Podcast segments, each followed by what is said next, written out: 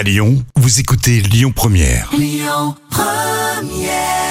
Merci d'être là, vous êtes sur Lyon Première. On va faire un vrai ou faux tout à l'heure consacré au groupe Indochine attendu euh, ce week-end au groupe Ama Stadium. Lyon Première.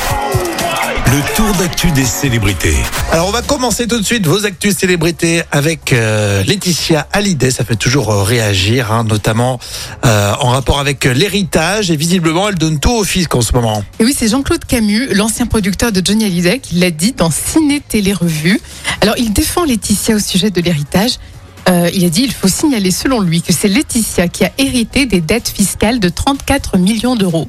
Et comme par hasard, une fois qu'on a su ce que Johnny euh, devait, on n'a plus entendu parler de gars de succession. Ouais, Voilà ouais, ouais, dit. ouais, ouais. Bon, je vais pas pleurer pour euh, Laetitia Hallyday. J'arrive pas à pleurer.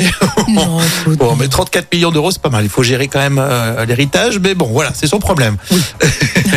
On parle encore d'argent, tiens, avec euh, Laurence Boccolini, qui est beaucoup moins payée sur France 2 que sur TF1. Oui, c'est ce qu'elle a dit aux Parisiens. Elle a dit il faut diviser. Et apparemment, Laurence Boccolini, bon, elle gagne bien sa vie, mais il faut diviser par 5 ou 6 par rapport à un prime sur TF1.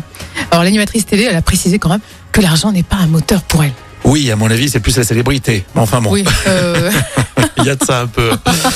Euh, révélation de Christophe Willem, qui a été euh, victime de harcèlement scolaire. oui c'est ce qu'il a dit à Radio France. Il a déclaré J'ai vraiment subi le harcèlement scolaire de plein fouet, d'une manière assez violente. D'accord Et en clair, pour Christophe Willem, ce qui été le plus violent, ce n'est pas tant dans l'acte, mais surtout la non-réaction des adultes autour. C'est ça qui était très très violent pour le chanteur. Évidemment, on est là pour euh, protéger les petits. hein. Oui. C'est courageux à chaque fois que les euh, artistes prennent la parole pour euh, raconter leur vie et leurs difficultés. Je trouve que c'est bien. Oui. Et notamment sur le harcèlement scolaire.